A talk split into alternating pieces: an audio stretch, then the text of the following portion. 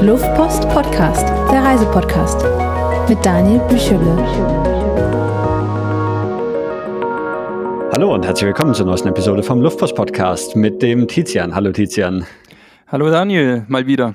Mal wieder, richtig. Wir haben vor ein paar Monaten über Israel und Palästina gesprochen. Ähm, und du saßt aber zu dem Zeitpunkt in was Albanien, richtig? Nein, äh, Georgien. Tief Georgien. Ah, da ja, sitze ich jetzt auch immer noch. Äh, okay, wir haben ja hier Winterpause gemacht, aber jetzt, jetzt ist, äh, wir nehmen auf am 10. Februar und in so ein bis zwei Wochen wollen wir dann hier die Segel äh, wieder streichen äh, nee, die, wie, wie, sagt man, die Zelte abbrechen und weiterfahren.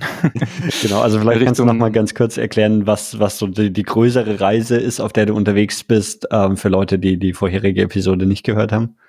Ja, genau. Also wir sind im Juli 2022 in Karlsruhe äh, auf die Fahrräder gestiegen und losgefahren, haben auch Jobs und Wohnungen und so weiter alles in Deutschland aufgegeben und gekündigt und sind jetzt Open End im Prinzip mit dem Fahrrad unterwegs.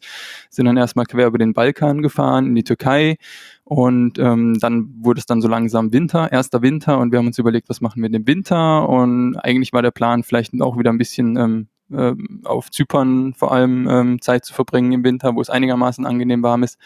Aber dann haben wir in der Südtürkei äh, andere Radreisende getroffen auf der Straße, die sind halt da auch äh, rumgefahren und äh, sind in uns reingefahren und ähm, dann hat der eine erzählt, dass er irgendwie zwischenzeitlich mal vorhatte, nach Saudi-Arabien zu reisen mit dem Fahrrad dann auch oder seine Route durch Saudi-Arabien zu legen.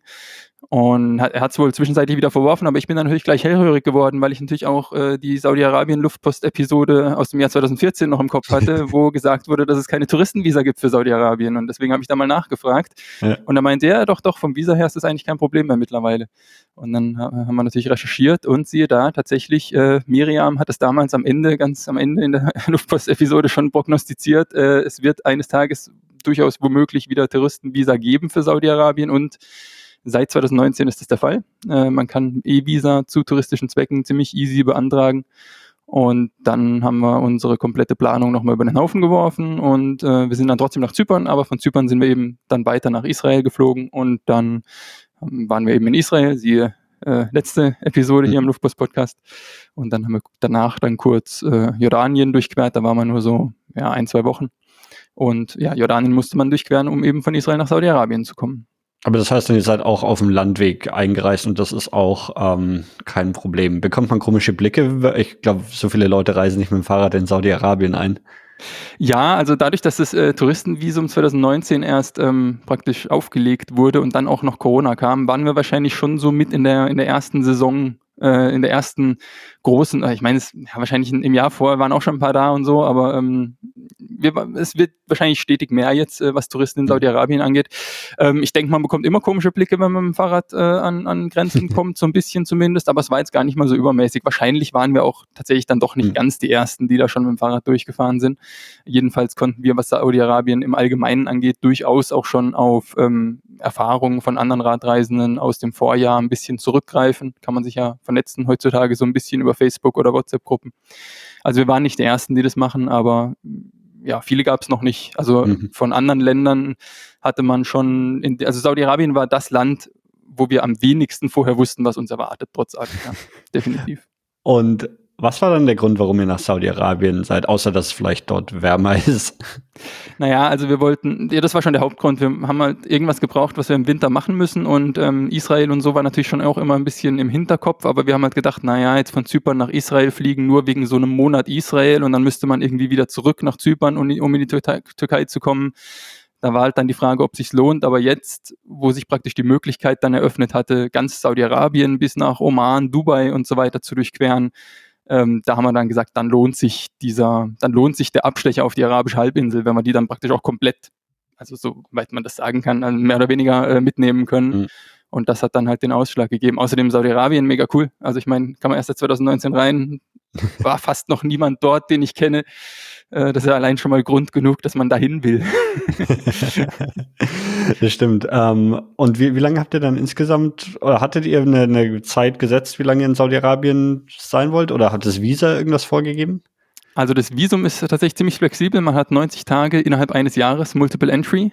Mhm. Ähm, das ist super und E-Visum super, innerhalb von 15 Minuten hat man es. Äh, ein, der einzige Haken ist so ein bisschen, das ist relativ teuer, es kostet 135 Euro pro Person. Aber dadurch, dass man dann eben diese große Flexibilität hat, passt es schon. Also die 90 Tage haben wir bei weitem nicht ausgenutzt. Äh, der limitierende Faktor war dann doch eher so ein bisschen das Wetter. Wir sind äh, Ende Januar dann letztlich in Saudi-Arabien eingereist und bis wir das dann einmal ganz durchquert hatten, war dann Mitte März und da hat man dann schon gemerkt, dass es langsam von den Temperaturen her einfach unangenehm warm wird. Kommen wir vielleicht nachher auch noch ein bisschen dazu. Und das war halt dann so, dass wir, also wir hatten keine feste Deadline oder so, aber wir haben halt einfach vom Wetter gemerkt, äh, die Saison neigt sich dem Ende dort auf der arabischen Halbinsel und das war so ein bisschen das, was so ein bisschen den Zeitdruck dann verursacht hat. Also letztlich waren wir 46 Tage in Saudi-Arabien, davon 41 Tage ähm, sind wir gefahren auf dem Fahrrad, was eine mhm. äh, überdurchschnittlich hohe Quote ist für uns. Also sonst insgesamt auf der Tour hatten wir meistens eher so zwei Drittel Fahrtage, ein Drittel Ruhetage. Aber in Saudi-Arabien ähm, ist natürlich auch so, dass ähm, das Land ist groß und es gibt nicht so viel anzugucken, was einen irgendwie auffällt oder was Anlass geben würde für Ruhetage. Und dann hat man noch so ein bisschen äh, den Frühling im Nacken. Das hat halt dazu geführt, dass wir doch relativ viel dann gefahren sind. Also äh, streckenmäßig haben wir letztlich dann knapp 3000 Kilometer zurückgelegt von Jordanien bis in den Oman okay. in diesen 46 Tagen. Ne, also so, so grob geschätzt würde ich sagen, Saudi-Arabien wirklich nur von, von Ost nach West ist ein bisschen über 1000 Kilometer, aber ihr seid natürlich nicht eine gerade Linie durch das Land gefahren. Genau, also wir sind halt, zum einen sind wir halt in Diagonale gefahren ja. und dann hatten wir so eine leichte Stufenform. Hm. Wir sind nicht so viele Schlenker gefahren, aber wir sind nicht exakt Diagonale, sondern so ein bisschen Stufenform gefahren. Ja, es sind, also Nord-Süd-Ausrichtungen sind so 1700 Kilometer mhm. grob und Ost-West sind 1200. Ja. Mhm. Okay. Genau. Ähm, Könnt ihr euch oder konntet ihr einfach frei entscheiden, wo ihr hinfahrt, wie ihr euch bewegt, wann ihr wohin geht? Musste man sich da irgendwo anmelden nochmal zwischendrin? Ich, so ein paar Länder gibt es das, wo man sich dann immer zwischendurch bei der Polizei melden muss als Tourist oder sowas. Wie, wie ist das? Äh, nö, ist eigentlich, ähm, man darf überall hin im Prinzip. Ich weiß nicht, vielleicht, wenn man jetzt irgendwie besonders nah an irgendwelche Grenzen, gerade zum Jemen runter oder so käme, dann gibt es vielleicht da irgendwelche ähm, halt Grenzregionen, in die man nicht unbedingt rein darf, ohne speziellen Permit oder vielleicht auch gar nicht, aber da waren wir jederzeit weit davon entfernt und an sich kann man sich mit diesem Touristen-E-Visum frei im Land bewegen. Mhm. Ähm, und Du warst ja auch mit deiner, äh, mit deiner Freundin unterwegs. Gibt es für die irgendwelche Vorschriften bezüglich Kleidung und so weiter, die ihr einhalten musstet? Äh, nein, gibt es tatsächlich auch nicht mehr, jedenfalls jetzt nicht gesetzlich, sage ich mal. Mhm. Also auch da hat die Miriam damals noch von der Abaya-Pflicht äh, für Frauen gesprochen, die damals noch galt. Also das war jetzt kein, kein Kopftuchzwang oder so, auch damals schon nicht, aber die Abaya ist eben dieses lange schwarze Gewand, was dann praktisch bis an den Boden reicht. Mhm.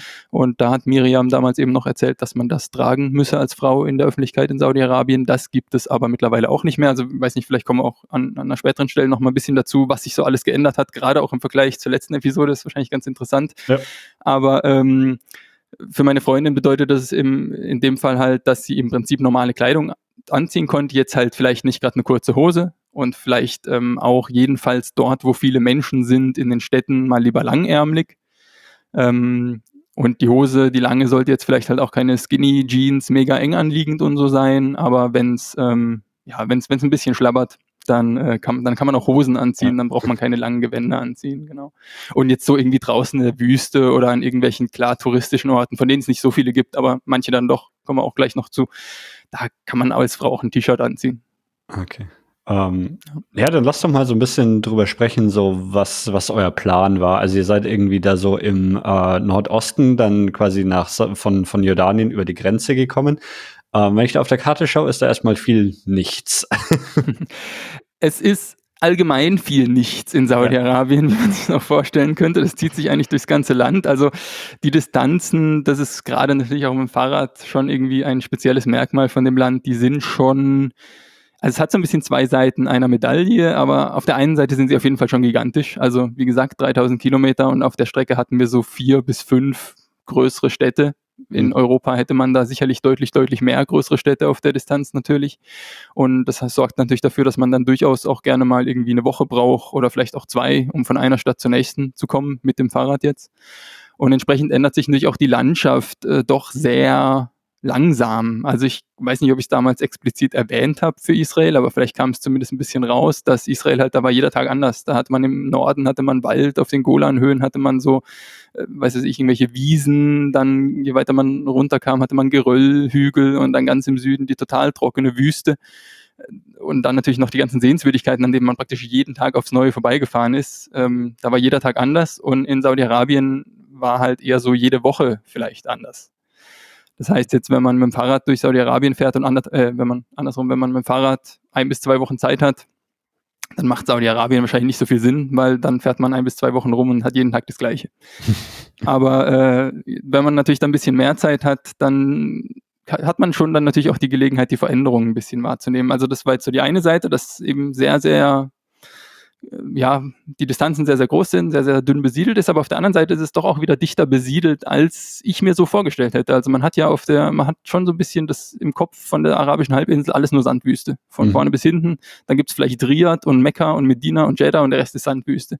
Mhm. Und ja, ganz so ist es halt dann doch nicht. Also man kommt dann doch auch immer mal wieder an kleinen Dörfern oder zumindest an kleinen Städten vorbei. Ähm, das heißt, wenn wir jetzt gerade so übers Einkaufen, über die Versorgung äh, reden, jetzt auf dem Fahrrad, also meistens mussten wir jetzt nicht mehr als für ein bis zwei Tage einkaufen. Dann kam schon wieder ein kleiner Ort mit einem kleinen Supermarkt.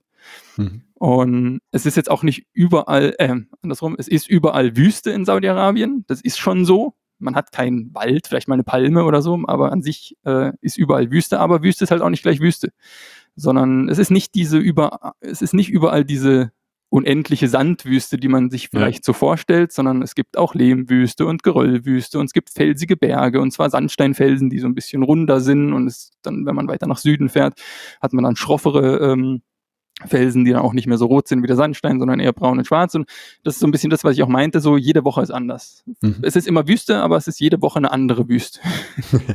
ist es bergig? Weil das macht ja beim Fahrradfahren schon auch einen großen Unterschied. Ja, es ist äh, unglaublich flach. Okay. also äh, grundsätzlich, es gibt so Berge ähm, am Westen, äh, entlang des Roten Meeres gibt es so eine Bergkette, die geht dann auch relativ steil runter zum Roten Meer. Und auf der anderen Seite, von der Spitze von dieser Bergkette, geht es dann aber extrem flach, gleichmäßig runter mhm. bis zum Persischen Golf. Und es ist definitiv das flachste Land, was wir hatten auf der Reise. Also wir hatten, muss man vielleicht ein bisschen um die Ecke denken, um das zu verstehen, aber wir hatten mal äh, einen Tag, da sind wir 100 Kilometer gefahren und die Höchstgeschwindigkeit war 20 km/h sonst hat man immer mal, dass es einen kleinen Abhang mal runtergeht, dann bist du sofort über 30. Aber ja. dass man über 100 Kilometer nie ja. mal irgendwie, dass es mal so ein bisschen runtergeht, dass man mal über die 20 km/h herauskommt, ist absolut äh, außergewöhnlich. Und das ja. kam halt in Saudi-Arabien vor. Es ist aber natürlich, wie gesagt, auch hängt natürlich schon so ein bisschen auch vom, ähm, von der Region ab. Also es gibt so ein Ost-West-Gefälle in dem Land, ganz allgemein. Der Osten am, äh, der Westen, der Westen am Roten Meer, der ist bergiger der ist auch dichter besiedelt, weil die Berge mhm. halt auch für Wasserversorgung und so sorgen, dass auch nicht so heiß dann. Auch in, im Sommer, wenn man hoch in die Berge geht, kann man es vielleicht dann sogar auch im Sommer aushalten. Und das macht es natürlich auch allgemein abwechslungsreicher. Ähm, und der Osten, dann je mehr man ins, in, in ähm, die Mitte des Landes und zum Persischen Golf kommt, da wird es dann einfach relativ schnell sehr flach, auch immer dünner besiedelt dann und auch irgendwo super eintönig. Also man sollte, wenn man in Saudi-Arabien ist, gerade mit dem Fahrrad, aber vielleicht auch sonst, ähm, schauen, dass man möglichst viel Zeit im Westen entlang der Roten Meerküste verbringt. Ich denke, mhm. das ist auf jeden Fall landschaftlich interessanter. Da sind auch die interessanteren Städte wir mussten halt nur nach Dubai rüber und nach Oman, das war halt unser Plan. Deswegen sind wir so ein bisschen im Westen entlang der Küste so ein bisschen nach unten gefahren. Also nicht ganz entlang der Küste im Hinterland, aber trotzdem mhm. küstennah. Und dann irgendwann mussten wir halt dann rüber auf die andere Seite. Und dann haben wir halt auch die Eintönigkeit des Landes kennengelernt. Mhm. Seid ihr dann auch in, in Riyadh vorbeigekommen, was ja so relativ zentral im Land ist, ne? Genau, wir sind auch in Riyadh, äh, in der Hauptstadt, dann vorbeigekommen. Ja, da haben wir zum ein, das war das einzige Mal, dass wir mal ähm, mehrere Tage, also vier Tage am Stück, haben wir da mal Ruhetage gemacht. Mhm. Ähm, das war so die einzige größere Pause, die wir eigentlich überhaupt hatten in Saudi-Arabien. Ne? Jetzt so außerhalb von den Städten, auf, ist man auf geteerten Straßen unterwegs oder geht es auch mal auf irgendwie Schotterpiste durch, durch die Wüste?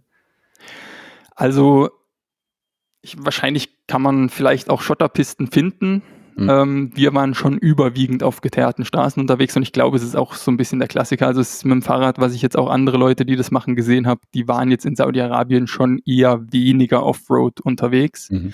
Ähm, die Straßen sind allgemein eigentlich in einem sehr guten Zustand. Die sind auch relativ groß. Also man hat teilweise, ähm, man hat teilweise Autobahnen, vierspurige Autobahnen, auf denen man auf dem Seitenstreifen im Prinzip auch im Fahrrad fahren könnte. Aber oftmals sind die neuer gebaut worden irgendwann mal und es gibt parallel noch eine mhm. Bundesstraße im Prinzip. Und der ganze mhm. Verkehr wird dann natürlich von der Autobahn angezogen und dann hat man die Bundesstraße relativ für sich alleine mit dem Fahrrad. Die hat aber trotzdem noch Seitenstreifen. Also die ist immer noch mhm. sehr, sehr gut ausgebaut.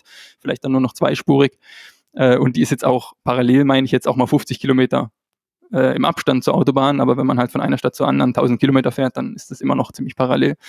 Und ähm, nö, also es ist ähm, insofern eigentlich sehr angenehm zum Fahrradfahren, weil man immer den Seitenstreifen hat. Aber es ist natürlich jetzt nicht so idyllisch, dass man so kleine Wegchen oder so äh, ja. fährt. Ähm, das ist natürlich so ein bisschen eine Geschmackssache, aber zum Strecke machen ist es flach, man hat guten Asphalt meistens und man hat ähm, seinen Seitenstreifen, wo man in Ruhe fahren kann, ohne irgendwie immer knapp von LKWs überholt zu werden. Das ist eigentlich ganz okay. Jetzt hast du gesagt, dass dann im Frühling die Temperaturen irgendwann unangenehm werden in dem Zeitraum, wo ihr unterwegs wart, also Januar, Februar, wenn ich das richtig im Kopf habe. Was für Temperaturen hattet ihr da so?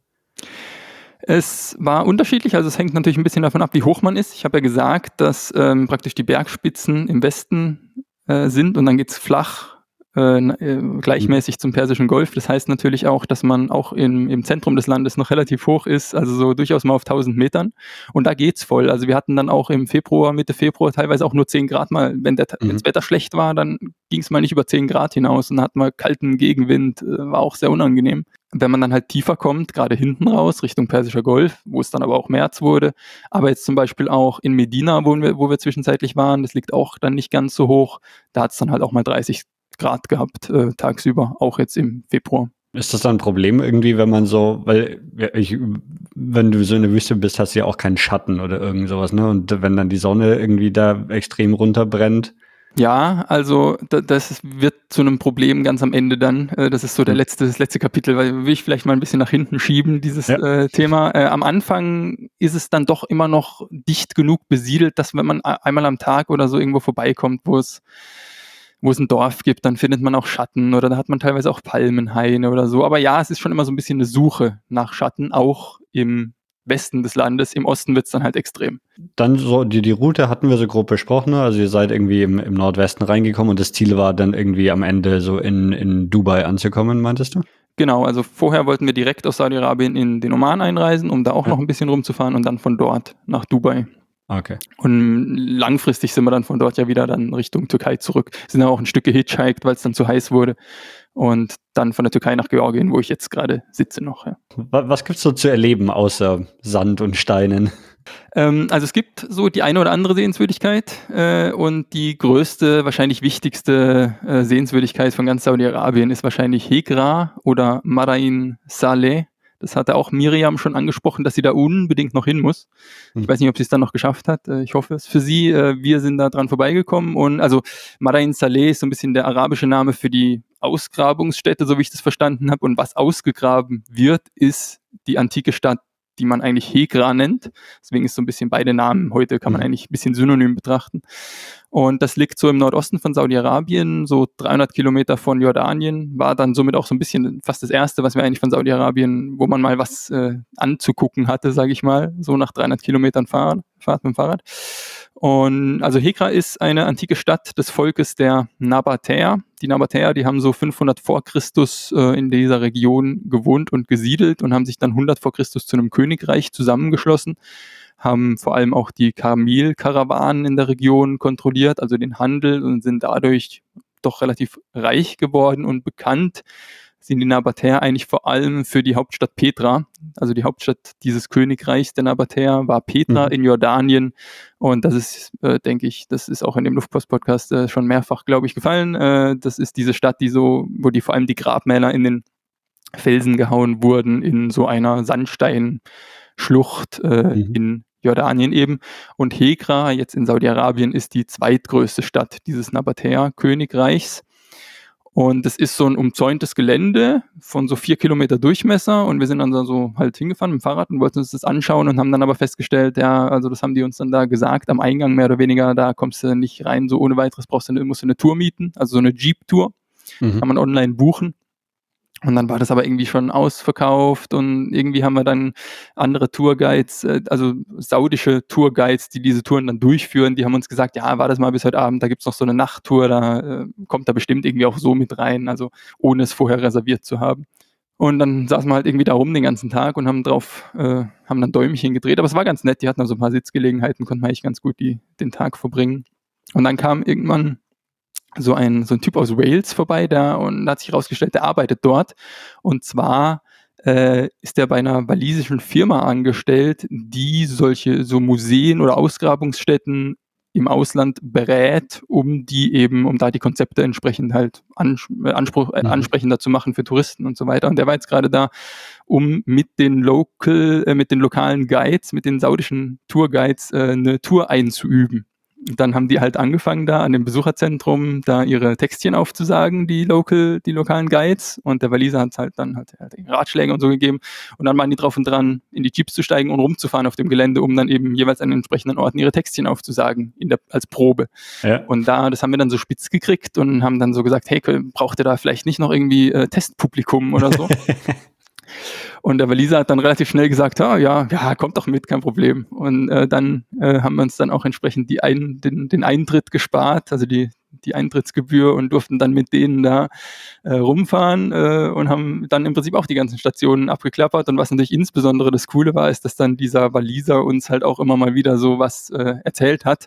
Mhm. Und das hatten wir auch vorher schon so gelesen, dass die Tourguides in Hegra teilweise schon nicht so wahnsinnig viel Ahnung haben, aber dieser Waliser, der hat natürlich mega viel Ahnung gehabt, weil der ja die Touren ge geschrieben ja. hat. Äh, ich meine, dadurch wird wahrscheinlich auch die Kenntnisse der Tourguides hoffentlich in Zukunft besser werden, aber ja. er hat halt dann auch wirklich die, die äh, Erstquellen gelesen von den ganzen Archäologen, die da ausgegraben hatten und so. Und der konnte uns natürlich dann mega viel erzählen und hat sich auch so ein bisschen die Zeit genommen dann für uns.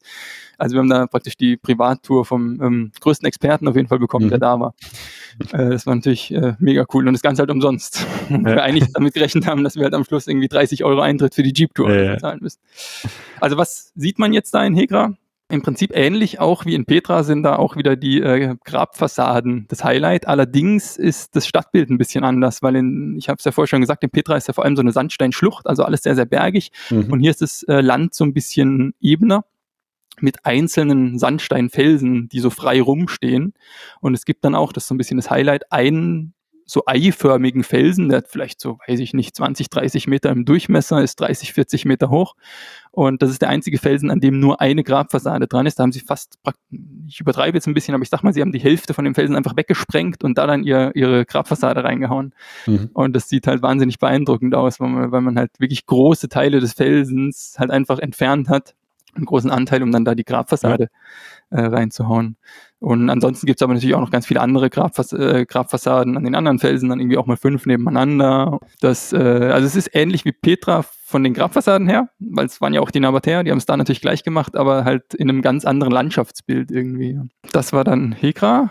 Äh, eine andere Sache, die noch äh, auf unserer Liste stand, war dann äh, The Edge of the World. Das ist so eine Abbruchkante in, in Zentral-Saudi-Arabien, wo es eigentlich ja die Landschaft relativ flach ist, wie ich erzählt habe, aber an einer Stelle gibt es dann mal so eine senkrechte Kante, die dann mal so 200, 300 Meter hoch geht oder runter, je nachdem, aus welche Richtung man kommt.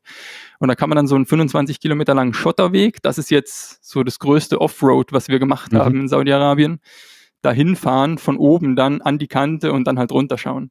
Und ähm, ja, die Anfahrt war sehr anstrengend, äh, war zwar gar nicht so steil und also jedenfalls netto nicht so steil, aber es ging halt immer ein bisschen hoch und runter und die Straße war mega schlecht und man musste dann auch immer mal wieder schieben und wir haben ewig gebraucht für diese 25 Kilometer.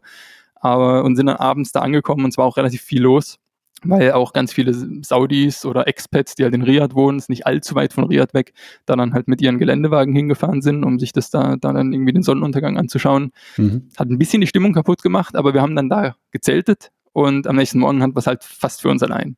Okay. Und das war natürlich dann mega cool. Ja. Konntet ihr da überall einfach auch euer Zelt aufschlagen oder gibt es da irgendwelche Probleme? Also an sich ähm, war es schon so einfach, wie es klingt. Also Platz ist ohne Ende in Saudi-Arabien, da braucht man sich keine Sorgen machen. Es gibt zwei Sachen, die es manchmal ein bisschen, die ein bisschen einschränken. Das eine ist der Untergrund, wenn es halt sehr, sehr steinig ist. In der mhm. Sandwüste ist kein Problem, aber da, wo halt eher Steinwüste oder Geröllwüste ist, wird es halt manchmal ein bisschen schwierig, einen gescheiten Untergrund zu finden, sodass man keine spitzen Steine unterm Zelt hat. Aber findet man dann schon, muss man halt im Zweifel sich ein bisschen einschränken, aber findet man schon. Das andere Problem ist der Wind. Äh, das ist nicht auch während dem Fahren immer ein Problem. Also man hat, das Land ist komplett flach, es gibt keine Bäume, es gibt keine Berge. Das heißt, es gibt nichts, was den Wind bricht. Ja. Und es ist natürlich trotz, auch wenn es jetzt mal nur 10 Grad hat oder so, aber insgesamt ist natürlich trotz, ist es trotzdem relativ heiß und man hat ja. relativ viel Energie im System, so würde ich mir es jedenfalls erklären. Und das sorgt halt dafür, dass es wirklich fast jeden Tag immer relativ stark windet und als Fahrradfahrer weiß man, der Wind kommt fast immer von vorne, äh, egal in welche Richtung man fährt. Und das ist natürlich dann je nachdem auch mal fürs Zelt ein Problem. Ähm, das war jetzt gerade bei Edge of the World auch so, dass wir da echt ein bisschen geguckt haben, dass wir auch ein bisschen windgeschützten Platz finden. Wir haben aber immer, wenn, also meistens ist es so, dass der Wind nachts nachlässt und teilweise dann ganz zum Erliegen kommt und es windet vor allem tagsüber. Und wenn man, wenn wir mal das Pech hatten, dass es auch nachts relativ stark gewindet hat, haben wir eigentlich dann doch immer wiederum das Glück gehabt, Glück im Unglück, äh, dass wir da dann ein windgeschütztes Plätzchen gefunden haben. Also mhm. insofern ging das schon, ja. Aber was jetzt so Sicherheit oder ob man wild zelten darf oder nicht angeht, ist das überhaupt kein, kein Thema. Wir haben teilweise auch in irgendwelchen Stadtparks gezeltet. Vielleicht jetzt nicht gerade im Zentrum, aber es gibt manchmal so ein bisschen welche, ja. die so ein bisschen vorgelagert waren. Da hat man dann teilweise auch äh, Toiletten und fließend Wasser und so gehabt. Das war dann wie auf dem Campingplatz, nur halt, dass es ein Stadtpark war und deswegen äh, kostenlos. Ja, ich habe gerade noch Bilder von diesem Edge of the World angeschaut. Das sieht so ein bisschen, erinnert mich so ein bisschen auch an Grand Canyon oder sowas. Ne? Das ist halt so, also nur eine andere Seite gibt. Das halt nur genau. eine Seite runter, aber es geht an der anderen nicht mehr hoch. Aber es ist so, so eine Kante und auch so eine, ja, halt so eine ja. Felswüste irgendwie außenrum. Ja, genau. Ich glaube, genau den Vergleich wie Grand Canyon, aber nur die eine Seite davon, die äh, habe ich auch, hab, vielleicht sogar in unserem Podcast habe ich das auch so beschrieben, tatsächlich. Ja. genau. Ja, da konnte man dann auch noch ein bisschen rumklettern am Morgen. Es gibt also auch so eine Säule, die einigermaßen frei äh, steht, wo man dann so hochklettern kann und dann fast 360 äh, Grad geht es dann auf allen Seiten senkrecht runter und so. Das, das war schon ganz, war schön, ja. Hat hm. sich am Schluss dann doch gelohnt, diese Plackerei mit den 25 Kilometern. Ja. Und dort ist noch eine andere Sehenswürdigkeit auch noch aufgeschrieben, ne? Genau, ähm, die gibt's, das ist so ein bisschen was, was es so immer mal wieder gibt in Saudi-Arabien. Das sind so historische Lehm-Mock-up-Städte, also die sind dann teilweise auch wieder hergerichtet, damit es so aussieht, wie früher mal die Städte in Saudi-Arabien ausgesehen haben, als sie noch mit Lehm gebaut haben. Mhm. Wir waren da zum Beispiel in der Stadt Ushaykir, die hat so eine Altstadt aus Lehm. Und die ist dann mal mehr oder mal weniger restauriert. In dem Fall war sie so halb restauriert. Das war eigentlich ganz interessant, weil man da auf der einen Seite dann was so total geschleckt und auch sauber gemacht und Boden gefliest. So hat es mhm. eigentlich auch damals niemals ausgesehen, sondern es war bestimmt viel sauberer und schöner hergerichtet, als es jemals auch in der Realität ja. war. Aber dann konnte man teilweise auch in die Lehmhäuser reinlaufen, da hat auch keiner mehr gewohnt oder so da war, ist dann teilweise auch, ja, ist es dann halt echt so zerfallen gewesen im Innern der Häuser und man konnte dann so versuchen, die Treppen, die waren teilweise zwei, dreistöckig hochzulaufen in den Häusern, wobei das dann schon auch immer so ein bisschen äh, interessant war, weil man nicht so genau wusste, wie viel Gewicht jetzt diese Treppen auch tatsächlich aushalten. Äh, teilweise waren auch die Treppenstufen so verwaschen, dass es mehr so eine schräge Rampe war, was dann auch nicht so einfach war, um hochzukommen. Also das war dann wirklich so ein bisschen Abenteuer in diesen halb von innen halb äh, kaputten Lehmhäusern rumzulaufen. Und wenn man dann noch ein bisschen weitergelaufen ist, dann waren die Lehmhäuser auch von außen teilweise nicht mehr in so gutem Zustand und ist dann so langsam übergegangen ja. in so einen Palmenhain, äh, also auch grün. Das war natürlich dann wunderschön. Und ja, also auf der einen Seite war praktisch die braune Stadt, auf der anderen Seite war grüner Palmengarten und es ging dann so langsam über dass mal, mhm. dann stand erstmal eine Palme zwischen den Lehmhäusern und am Schluss standen dann so ein paar Lehmruinen zwischen den Palmen und dann hatte man irgendwann nur noch Palmen. Also hat man halt echt so ganz schön ja. den Übergang gesehen. Aber diese Lehmstädte, äh, die hat man dann später auch noch im Oman und so. Also es, ich denke, das ist allgemein für die arabische Welt. Ähm, ja, ich wollte nämlich gerade sagen, dass äh, so ein bisschen hat mich deine Erzählung daran erinnert. Ich war vor zwei Jahren in Dubai und in Dubai haben sie auch so eine Altstadt, die so ähm, ja. eher so Lehmhäuser sind, die aber auch komplett renoviert sind, wo jetzt irgendwie überall Starbucks drin ist und, auch, auch also wirklich so so das, der, der die ganzen Böden und so wahrscheinlich so schön, wie sie niemals im Originalzustand waren und ähm, ja, daran hat mich das gerade so ein bisschen erinnert, diese Erzählung. Genau, also für den geschleckten Teil der Stadt kann man auch nach Dubai gehen. Aber ich glaube, in Dubai war es nicht so, dass es dann so den Übergang hat äh, und dass die Häuser auch von innen dann nicht so äh, ruiniert waren, wo, dass man innen drin dann irgendwie schön drumherum klettern konnte. Das hat, glaube ich, in Dubai so ein bisschen gefehlt. Ja. Da haben sie es natürlich richtig renoviert. In Dubai haben sie natürlich da die Mittel und gut, Saudi-Arabien ist eigentlich auch reich, aber. Ja, das, das, das ist eh noch eine Frage, die, die ich für dich, die ich hätte. Ich meine, so, ähm, ich meine, klar ist das Land in irgendeiner Form reich, oder zumindest manche Leute dort sind reich. Wie, wie, was sieht man davon? Ist das, also, sieht man, dass der Reichtum auch auf die normale Bevölkerung irgendwie Ausschlag genommen hat? Oder sieht man auch irgendwie noch viel Armut? Oder was, ja, wie, was, wie würdest du das beschreiben? Also es sind wahrscheinlich nicht alle reich, aber äh, auf die saudische Bevölkerung würde ich sagen, ähm, denen geht's schon gut. Alles mhm. in allem. Ähm, also man sieht schon viele große Autos, äh, große SUVs rumfahren, die entsprechend dann natürlich auch dem Klima ansprechend ähm, entsprechend mit Kühlschrank und so ausgestattet sind. Wir wurden ja teilweise dann auch äh, mal eingeladen von irgendwelchen Leuten, nachher auch noch ein paar Stories mhm. erzählen mhm. und die wohnen teilweise in richtigen Palästen. Ähm, also ich würde sagen, denen geht's schon, ja, die zahlen halt keine Steuern und so, weil der Staat kriegt genug Geld aus dem Öl und ähm, teilweise und, und, und, und ja, auch sonst, weiß nicht, Gesundheitsversorgung kostenlos und allein solche Sachen sind halt irgendwie schon, ich glaube, denen geht's schon gut. Das war schon auf jeden Fall unser Eindruck. Und weil die Frauen müssen ja auch nicht arbeiten. Teilweise haben sie Diener zu Hause, jedenfalls die größeren Familien. Ähm, ja, also das auf jeden Fall. Aber es gibt natürlich auch einen ganzen Haufen Gastarbeiter in dem Land. Inder, Pakistanis sind so die größten Gruppen. Und denen geht's natürlich äh, spürbar schlechter. Also ist natürlich auch da ein bisschen unterschiedlich, je nachdem machen die auch gute Jobs, aber es gibt halt auch welche, ja, die fahren keine dicken, teuren Autos und die leben sicherlich auch nicht in Palästen. Also ich denke, da ist schon ein relativ großer Unterschied, aber die, die den saudischen Pass haben, ich glaube, die sind schon im Schnitt, geht's denen ganz gut. Ja.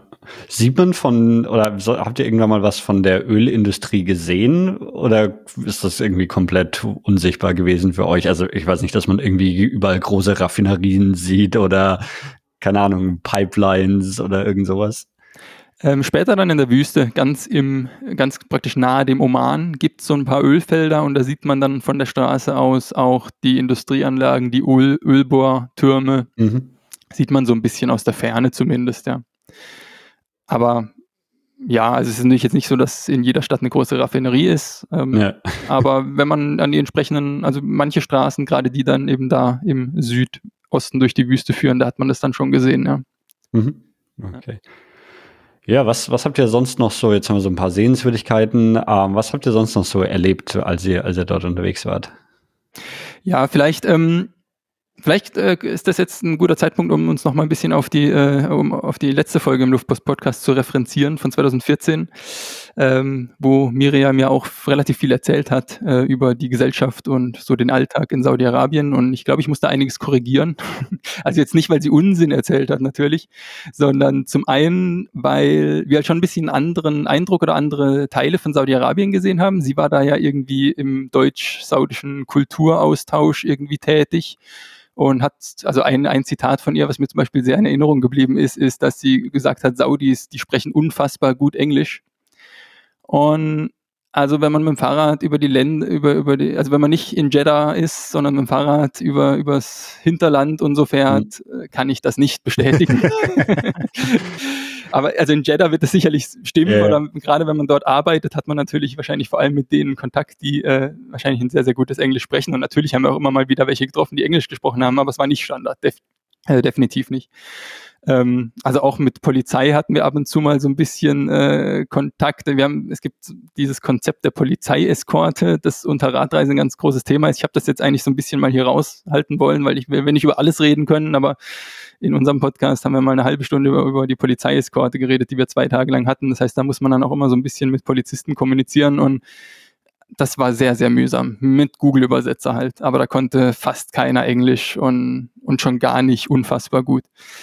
Ähm, also das ist so ein bisschen der eine Grund, äh, dass ich ihr widersprechen muss, weil wir so ein bisschen einen anderen Teil von Saudi-Arabien vielleicht gesehen haben. Und der andere ist aber natürlich auch, dass sich einfach wahnsinnig viel verändert hat seither. Also das Visum haben wir ja schon angesprochen, ist was, was einfach äh, nicht mehr stimmt, was sie gesagt hat, aber natürlich hat es ja. damals gestimmt, was sie ja, gesagt hat. Die Abaya-Pflicht. Äh, Frauen dürfen mittlerweile Auto fahren. Frauen brauchen kein Einverständnis mehr für Auslandsreisen von irgendeinem männlichen Vormund.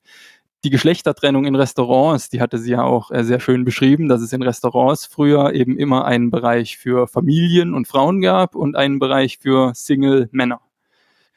Das gibt's nicht mehr teilweise in den großen Restaurants sieht man das noch, die verschiedenen Eingänge und dann die Schilder, je nachdem sogar drüber, Male Only, Family Room und so, aber es wird nicht mehr praktiziert. Also auch kleine Restaurants, die diese Aufteilung, die keinen Platz für diese Aufteilung hatten, wo Miriam damals erzählt hat, dass sie als Frau halt in solche Restaurants einfach gar nicht rein konnte, die waren dann halt einfach nur für Männer. Ähm, da konnten wir rein. Ich auch mit Belinda, mit meiner Freundin, war gar kein Thema. Also das ist abgeschafft worden innerhalb der letzten, also seit 2014 halt. Auch die Religionspolizei wurde wohl aufgelöst. Und ähm, ja, also auch Kleidungsvorschriften und so hat, haben wir, hat, haben wir, hat sich relativ viel gelockert. Wir, wir haben tatsächlich auch, vielleicht das noch als Tipp für den einen oder anderen, der nach Saudi-Arabien mal reisen möchte. Wir haben auch auf unserer Webseite, schicke ich dir mal den Link für die Shownotes, auch einen How to Cycle Saudi Arabia Blogartikel geschrieben mit so ein paar praktischen Hinweisen, dass man so ein bisschen versteht, was einen da erwartet und worauf man vielleicht achten muss. Und da kommen solche Sachen, beschreiben wir da so ein bisschen. Ne? Es ist schon erstaunlich. Ich meine, was du jetzt beschreibst, sind ja schon starke Änderungen in nur zehn Jahren. Ich meine, zehn Jahre normalerweise ist schon eine relativ lange Zeitspanne, aber um irgendwie so eine grundlegende kulturelle Wandlung hinzulegen, ist ja schon, also finde find ich relativ schnell. Ich glaube, das ja, verwundert mich schon. Absolut. Also finde ich auch sehr erstaunlich. Ähm, und es ist natürlich auch, ja, es geht definitiv in die richtige Richtung, jedenfalls aus unserer westlichen Perspektive. Natürlich sind sie immer noch weit hinterher, wenn man sich das Gesamtbild anschaut. Das ist natürlich auch ganz klar. Also es ist jetzt nicht so, dass mit, dass jetzt menschenrechtlich und so da alles wunderbar ist. Das ganz sicher nicht. Aber die Richtung, ja, ist, ist, äh, stimmt aus unserer Perspektive und ich würde auch sagen, es ist erstaunlich schnell, ja. Hm.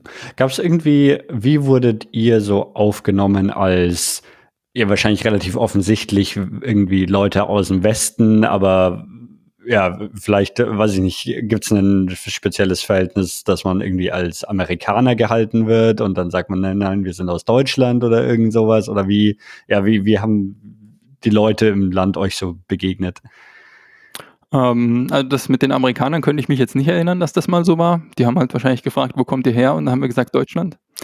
Ähm, grundsätzlich sind die Leute natürlich wahnsinnig gastfreundlich. Also äh, der Iran gilt ja unter Overlandern so ein bisschen als das gastfreundlichste Volk der Welt. Äh, ich würde sagen, Saudi-Arabien ist ähnlich. Ich jetzt zwar noch nicht, nicht, im Iran, aber von dem, was man so hört, es ist halt nur ein bisschen unbekannter, weil noch nicht so viele Leute in, in Saudi-Arabien waren. Der Iran wird ja schon seit Jahrzehnten bereist von Overlandern und, und Backpackern und so.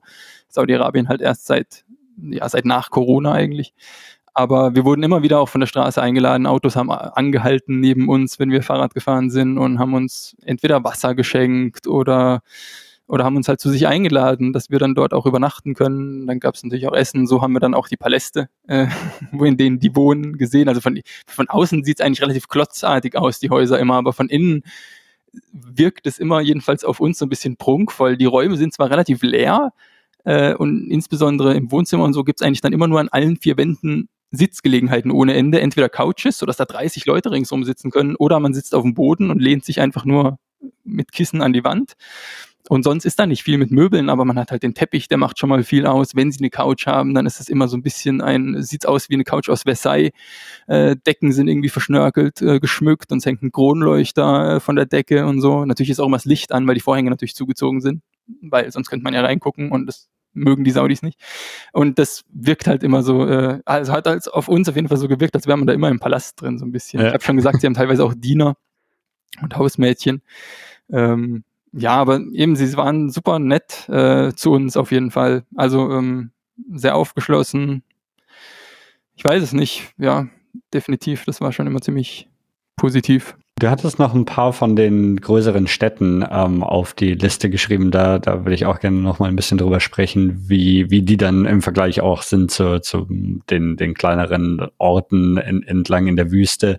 Ähm, weil das sind ja dann schon teilweise auch, auch echte moderne Großstädte. Ne? Ja, es sind auf jeden Fall Großstädte. Sind vielleicht auch modern, aber sie sehen schon anders aus als bei uns, trotz allem. Und ich würde sagen, sie sehen auch immer noch anders aus als Dubai. Also jetzt in Riyadh gibt es vielleicht schon auch den einen oder anderen Wolkenkratzer, aber es ist alles in allem vom Stadtbild mit Dubai noch nicht, noch nicht jedenfalls zu vergleichen, was die Masse an, an Wolkenkratzern und an Glastürmen angeht. Äh, und jetzt auch in Medina zum Beispiel, wo wir, was, was so die erste richtig große Stadt war in Saudi-Arabien, muss man vielleicht auch nochmal einen Schritt zurückgehen. Miriam hat ja nämlich erzählt, dass man als Nicht-Muslim weder nach Mekka noch nach Medina äh, in die Stadt überhaupt nur betreten kann.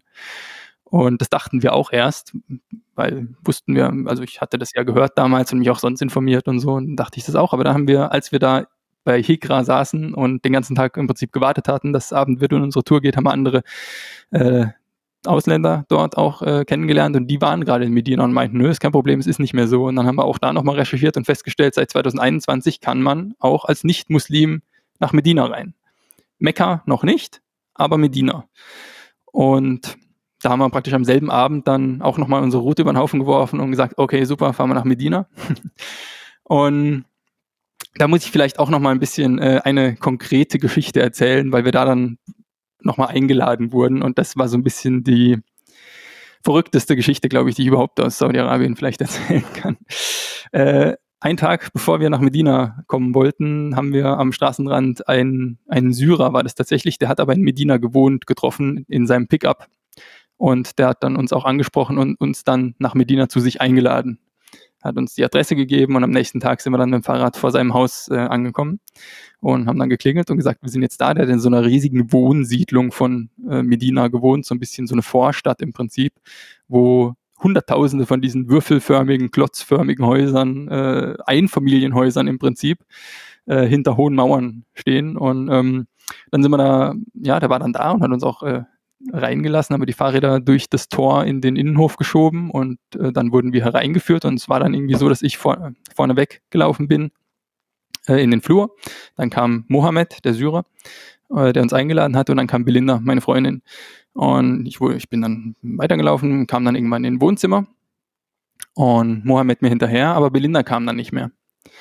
Und und dann war ich erstmal etwas verwirrt, aber dachte, ja, wird jetzt schon irgendwie seine Richtigkeit haben. Später habe ich dann erfahren von Belinda, was, was sie mir dann äh, im Nachhinein erzählt hat, dass Mohammed in meinem Rücken wohl plötzlich irgendwie eine Seitentür aufgemacht hat äh, aus dem Korridor und ihr geboten hat, sie möge doch hier reingehen und dann hat er die Tür hinter ihr wieder zugemacht.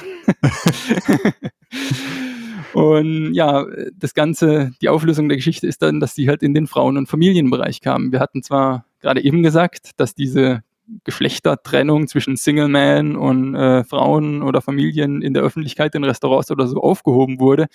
Aber in den Privaträumen der Familie ist es halt nach wie vor äh, so gang und gäbe, auch bei Syrern in dem Fall sogar, aber bei, äh, bei Saudis natürlich auch. Und irgendwie hat das halt Mohammed wohl für angemessen gehalten, dass Belinda dann zur, äh, in den Frauenbereich kommt. Wahrscheinlich, weil er vielleicht wollte, dass auch seine Frau irgendwie was von dem Besuch hat, wenn, wenn, er, wenn der Besuch schon mal da ist. Und dann haben wir halt irgendwie den ganzen Abend getrennt voneinander verbracht. Sie war dann im Frauenbereich und ich war in dem Männerbereich, oder sie war im Familienbereich. Die Männer der Familie dürfen natürlich dort auch rein. Und ich aber halt als Gast nicht. Die Frauen, also die Ehefrau von Mohammed und die Töchter, die tragen da drin halt auch kein Kopftuch. Also Belinda hat die Frauen dann ohne Kopftuch und so weiter gesehen. Das war später auch bei anderen Einladungen so. Ähm, Belinda als Frau darf die saudischen Frauen ohne Kopftuch sehen, aber ich halt nicht. Und deswegen darf ich auch nicht in den Frauenbereich rein. Und ja, dann waren wir halt irgendwie den Abend getrennt, haben die, irgendwann haben wir dann WLAN von ihm bekommen und dann halt so ein bisschen über WhatsApp äh, miteinander kommuniziert, was überhaupt los ist, wo, ja. wo bist du überhaupt? und das war dann schon ein bisschen, äh, ja, war ein bisschen weird. Äh, Belinda hat. Ja, vor allem, ich meine, er, also zu, zu ihm hattet ihr ja so die Verbindung, weil, weil er euch eingeladen hat, ne? Aber wenn, wenn dann, wenn dann Belinda irgendwie in, in den Raum kommt mit lauter Leuten, die nicht wissen, warum sie jetzt da ist, oder? Das, ist doch ich schätze mal, Mohammed wird seiner Frau schon gesagt okay. haben, ja, ja. Äh, wer das ist und dass wir kommen, gehe ich mal von aus. Also ich, sie wurde ja. dann da ja schon auch ähm, empfangen und hat sich mit denen unterhalten und so. Ihr, sie wurde dann gefragt, was wir zu Abend essen wollen. Ihr wurden dann auch Sachen wie Spaghetti oder Pizza angeboten, hat sie sich für Pizza entschieden. Ich habe das dann nur dadurch mitbekommen, dass dann irgendwann jemand kam und äh, Pizza in meinen Raum gebracht hat. Äh, ich habe dann also auch Pizza bekommen, aber wir haben getrennt natürlich Abend gegessen. Und ähm, ja, und dann haben wir halt immer mit Google-Übersetzer auch ähm, kommunizieren müssen, weil der Mohammed und so, die, der halt konnte natürlich auch kein Englisch und es war dann noch ganz interessant, weil irgendwann, wir haben dann gegessen und durften auch duschen und so, und dann saßen wir halt irgendwann wieder im Wohnzimmer und dann hat er, haben wir uns halt unterhalten. Irgendwann kam dann so ein bisschen die Frage über Google-Übersetzer, was, äh, was machst du eigentlich hier so in Medina? Warum bist du hier? Dann habe ich halt gesagt, ja, ist ja interessant, ist ja eine heilige Stadt, gerade auch für den Islam. Wir waren ja auch in Jerusalem, dachten wir, Medina ist bestimmt auch interessant. Und das Gespräch, das glitt dann so ein bisschen ins Theologische ab. Ich habe mich natürlich wieder als Christ ausgegeben. Ich glaube, das hatten wir in der Israel-Episode auch schon äh, erwähnt, dass es meistens besser kommt. Man sagt, man ist Christ, als man ist irgendwie Atheist oder so. Und ja, dann habe ich halt dann irgendwie, hat er dann eben halt auch gefragt, habe ich gesagt, wir Christen. Ich habe ich hab immer gesagt, ich habe nie gesagt, ich glaube, sondern ich habe immer so ein bisschen gesagt, wir Christen glauben, in der Hoffnung, so die Verantwortung so ein bisschen äh, zu, zu streuen. äh, habe gesagt, wir Christen, wir, wir glauben ja an Jesus. Der, der war ja auch im Prinzip ein Prophet, genauso wie Mohammed, also ganz ähnlich, nur dass Jesus halt noch ein bisschen mehr war, nämlich auch der Sohn Gottes. Und dann kam zurück, aber, aber Gott ist wütend, wenn man behauptet, er hätte einen Sohn.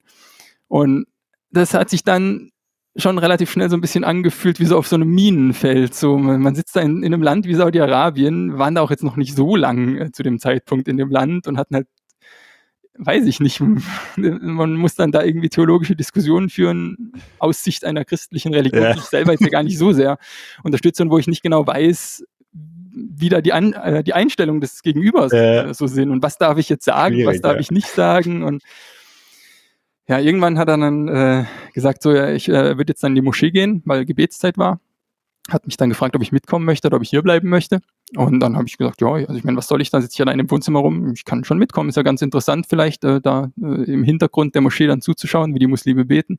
Habe dann gesagt, ja, ich kann mitkommen, aber ich weiß aber nicht, wie Muslime beten. Ne? Also ich, ich, aber ich kann gern von hinten aus zuschauen. Und dann hat er mich mitgenommen. Die nächste Moschee, die ist nicht weit. Also jede Moschee ist von jedem Wohnhaus maximal 100 Meter entfernt. Ich übertreibe ein bisschen, aber wir mussten 100 Meter zur nächsten Moschee laufen. Und dann sind wir da reingegangen und hat er mich an die Hand genommen und mit in die zweite Reihe nach vorne mitgezogen. Und dann saß ich da äh, oder stand da Schulter an Schulter in dieser langen Reihe, wie man es kennt aus den Moscheen, wo alle anderen dann auch sich halt aufgestellt hatten zum Beten. Und wenn die beten, fangen die an, sich irgendwie hinzuknien oder irgendwie den, den Teppich zu küssen. Und, und du hast der zwei Sekunden später nachgemacht, wenn du gesehen hast, was die anderen gemacht haben. Genau, ich konnte ja nicht als einziger stehen bleiben, wenn ich äh. Schulter an Schulter mit den da musste ich da immer dann ah, musste ich halt, habe ich dann den anderen immer nachgemacht beim Beten und immer wenn die irgendwelche muslimischen Verse gemurmelt haben, war ich halt still und habe gehofft, dass es keiner merkt, dass ich nicht äh, auch mit murmel. Und dann, äh, es, wird, es wird noch besser, es wird noch besser. Äh, der Imam, der da vorne vorgebetet hat, der kannte den Mohammed, der ist, ist halt Stammgast, da kennt wir halt auch bei uns auch, der Priester kennt seine Schäfchen, die haben sich dann noch so ein bisschen unterhalten. Wahrscheinlich hat der natürlich auch gesehen, dass ich äh, Ausländer bin und hat vielleicht auch gefragt, was ich hier mache. Und dann wurden wir so in so ein Hinterzimmer geführt, Mohammed, ich vom Imam. Und da haben sie sich auf Arabisch unterhalten und ich, also ich habe natürlich nicht verstanden, aber ich war mir relativ sicher, dass sie dann irgendwie so aus der, von Mimik und so konnte ich irgendwie relativ klar sagen, dass sie sich, dass sie sowas sagen wie, ja, hier, der, der ist jetzt hier irgendwie mein Gast, der interessiert sich für den Islam, deswegen ist er jetzt auch nach Medina gekommen. So, und dann haben sie sich halt äh, unterhalten. Dann ging es kurz wieder zurück nach Hause. Und dann wurde Mohammed nochmal angerufen vom Telefon, auf dem Telefon. Und dann hat er mir erzählt, ja, das war gerade der Imam, wir müssen noch mal rüber in die Moschee, der möchte uns noch mal sehen. Dann habe ich gesagt, äh, okay, was, was will er von uns? Ja, weiß ich nicht, aber wir müssen noch mal rübergehen.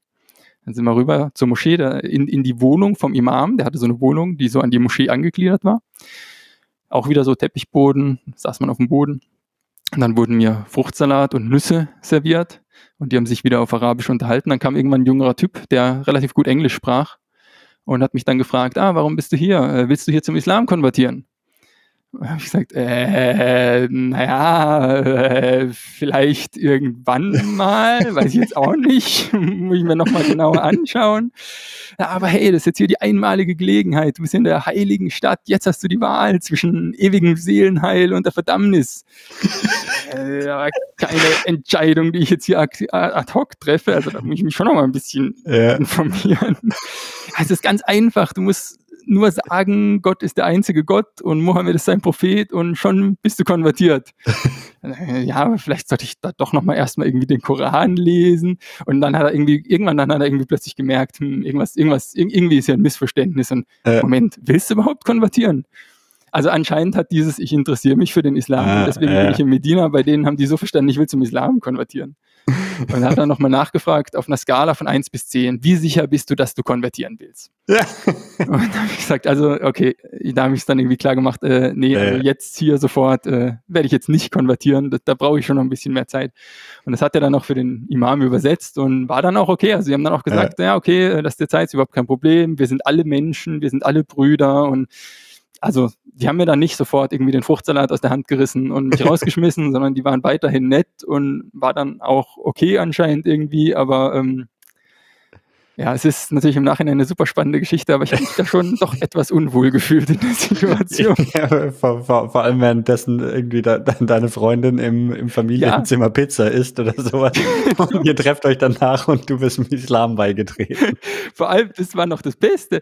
Die haben natürlich nicht nur gesagt, willst du konvertieren, sondern wollt ihr konvertieren. Aber Belinda war natürlich nicht dabei, sondern ich hätte das dann für sie mitentschieden. Ja. Ja, spannend. ähm, was, was gibt's so in Medina? Habt ihr dann von der Stadt selber auch noch irgendwie was gesehen? Was gibt's da so zu, zu sehen ähm, an, an heiligen Städten? Und wie, wie sehr könnt ihr das als Touristen dann überhaupt äh, sehen, nachdem du dann doch nicht zum Islam konvertiert bist? ja, also es gibt vor allem eine Sache. Das ist so die, das Big Thing in Medina ist natürlich die große Prophetenmoschee. Ähm, also wir wussten, wie gesagt, wir wussten jetzt mittlerweile, wir dürfen in die Stadt, aber wie du schon richtig gesagt hast, dadurch, dass wir nicht zum Islam konvertiert waren, waren wir uns nicht so ganz sicher, wie, ob wir in die Prophetenmoschee rein dürfen oder wie nah wir überhaupt nur daran dürfen. Aber wir haben halt gedacht, wir probieren es einfach mal. Man wird uns schon aufhalten. Belinda hat dann auch schön ihr Kopftuch schon im Hotel angezogen, damit sie nicht äh, der typische Touri erkennbar ist und das erst praktisch vor dem Eingang der Moschee macht. Weil für die Moscheen braucht man natürlich dann doch ein Kopftuch. Ähm, ja, und dann sind wir einfach mal hingegangen. Und die Moschee, die steht auf so einem riesigen Platz im Zentrum von Medina. Der Platz ist so 700 mal 600 Meter und die Moschee selbst dann in der heutigen Ausbaustufe so 400 mal 200 Meter. Also es ist wirklich ein Riesengebäude. Der Großteil von dieser Moschee wurde natürlich dann erst mit dem saudischen Ölreichtum gebaut. Also das sieht man auch. Es gibt praktisch so eine, ja, an der einen Stelle gibt es so eine kleine ältere Moschee, aber das Hauptgebäude, was dann so mega erweitert wurde, das äh, ist relativ neu, also aus den letzten 30 Jahren oder so. Und ähm, dann ist diese Moschee, also oder dieser eigentlich der ganze Platz mit so einem riesigen, ehrwürdigen Marmor, gusseisernen Zaun, drei Meter hoch umzäunt. Und die erste Frage war halt dann, dürfen wir auf den Platz? Dürfen wir durch diesen Zaun auf den Vorplatz? Und da hat uns aber keiner aufgehalten. Also die Türen waren offen, gab es auch keine Sicherheitskontrolle oder sowas, was ich durchaus erstaunlich finde. Gerade so ist ja schon so vergleichbar mit dem Petersdom so ein bisschen von der Bedeutung, aber da läuft man einfach drauf. Dann sind wir über den Platz da rumgelaufen und das ist eigentlich fast schon ein bisschen vielleicht das Highlight von dem ganzen äh, Ding, weil da halt äh, Pilger aus aller Welt überall rumlaufen. Der ganze Platz ist voll mit Pilgern aus der muslimischen Welt, aber die muslimische Welt ist groß. Du hast da Zentralasiaten, du hast Leute aus Afrika, aus Indonesien, aus der Türkei, aus, was, auf dem Balkan vielleicht, aus Pakistan, Indien. Und die sind natürlich auch alle dann entsprechend unterschiedlich gekleidet. Manche haben Kopftuch, manche haben halt irgendwie Niqab, also sind voll verschleiert, manche haben bunte Kleider, manche haben schwarze Kleider, manche. Also es ist wirklich so richtiger muslimischer Melting Pot. Und das ist natürlich ziemlich cool zu sehen und dann da durchzulaufen und diese Vielfalt auf diesem Platz zu sehen. Zwar alles Muslime, aber halt trotzdem ähm, ziemlich vielfältig. Äh, dann hat dieser Platz so gigantische faltbare Sonnenschirme. 25 Meter Spannweite, mindestens 10 Meter hoch und die stehen da, sind fest verankert im Boden. Da gibt es hunderte davon, sodass praktisch der ganze Platz in Schatten getaucht werden kann, wenn es äh, wenn, wenn die Sonne scheint. Das fand ich dann auch vom, von der Architektur einfach interessant. Auch die Infrastruktur, so also dieses äh, Crowd-Management mit überall Rolltreppen, die zu Tiefgaragen runtergehen, wo dann irgendwie riesige Tiefgaragen im Boden sind. Äh, riesige Toiletten mit hunderten von Toilettenkammern und Waschräume und Trinkwasserspender.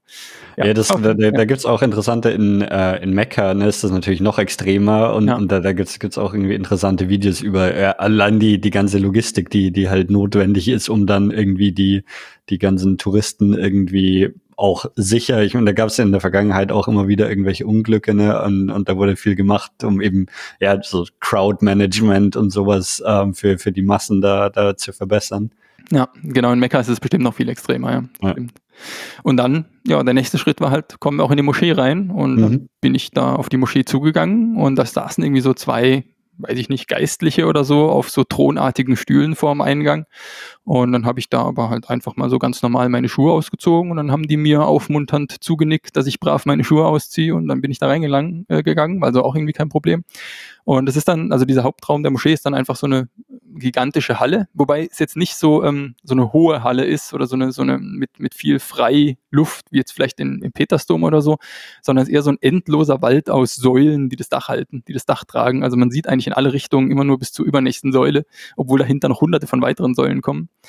Aber ja, ansonsten ist es ist trotzdem interessant. Du läufst halt da durch diese ewige Moschee an, an einer Säule, von Säule zu Säule und es hört irgendwie nie auf. Und allgemein haben so Moscheen, und das ist da auch so, halt immer so eine total entspannte Atmosphäre, so eine Wohnzimmeratmosphäre durch den Teppichboden und die Leute sitzen auf dem Boden und spielen irgendwie Datteln am Handy oder unterhalten sich oder beten teilweise auch, aber halt bei weitem nicht alle. Das fand ich bei Moscheen eigentlich immer schon ganz äh, schön, auch in, der, in Istanbul und so schon. Und das war halt da auch wieder so. Ja, das war dann der Männerbereich. Belinda ist dann später auch noch in den Frauenbereich gegangen. Da wurde sie auch angesprochen äh, von irgendwelchen Bediensteten von der Moschee oder so. Und äh, die haben sie dann auch gefragt, ob sie Muslimin ist. Und sie meinte, äh, nee, ist das, ist das okay, wenn ich trotzdem hier bin? Und ähm, ja, war okay, also war überhaupt kein Problem. Also anscheinend darf man da auch in die Moschee. Und das Einzige, was dann noch gefehlt hat, das wäre dann der letzte Schritt, äh, ist dann noch Mohammeds Grab. Denn diese Prophetenmoschee ist deswegen so äh, bekannt und berühmt und wichtig, weil Mohammed dort begraben ist und Mohammed dort auch gewohnt hat. Er ist zwar in Mekka geboren und dort ist ja dann auch das Heilig, die heiligste und die größte Moschee im Islam. Er hat dann aber lange Zeit in seinem Leben, nachdem er wegen seinen muslimischen, äh, also nachdem er dann den Musla Islam verbreitet hat, oder Anhänger um sich geschaut hat, wurde er aus Mekka vertrieben, ist dann nach Medina gegangen und hat dann dort den Rest seines Lebens jedenfalls als Lebensmittelpunkt gehabt. Er hatte dann später nochmal Mekka eingenommen als Feldherr. Also auch zu Mohammeds Lebzeiten hat er dann das mit der Kaaba und so weiter schon alles eingerichtet, aber Lebensmittelpunkt und gestorben vor allem ist er eben in Medina. Und da hat man dann eben auf seinem Wohnhaus diese Moschee gebaut ursprünglich und ihn dann darunter begraben und, und halt dann immer wieder ausgebaut und wurde dann immer größer. Und deswegen ist jetzt halt diese ursprüngliche Moschee oder das Grab Mohammeds dann halt in einem bestimmten Teilbereich dieser heutigen großen Prophetenmoschee. Und da wollte ich dann halt auch noch schauen, ob man da reinkommt. Und das ist also das der Teil unter dieser berühmten, relativ berühmten grünen Kuppel. Ja, vielleicht als Westler kennt man es nicht unbedingt, aber im Islam wird es sehr berühmt sein. Also, es gibt eine grüne Kuppel in der Moschee.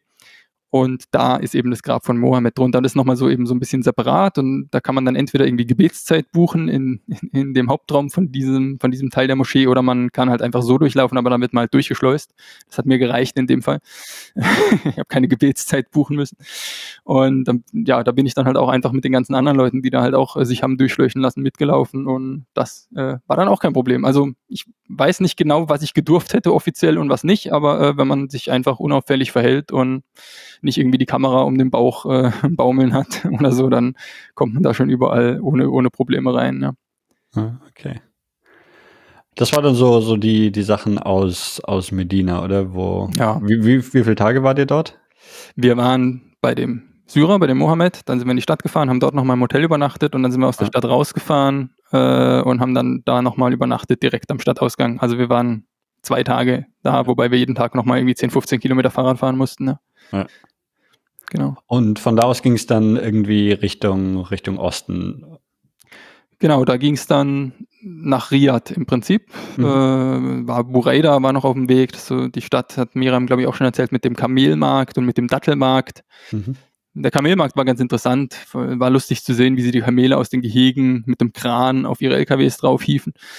Äh, und die dann so am Kram baubeln, die Kamele. Ähm, aber ansonsten war es halt ein großer Viehmarkt. Äh, und der Dattelmarkt war ähm, äh, uninteressant.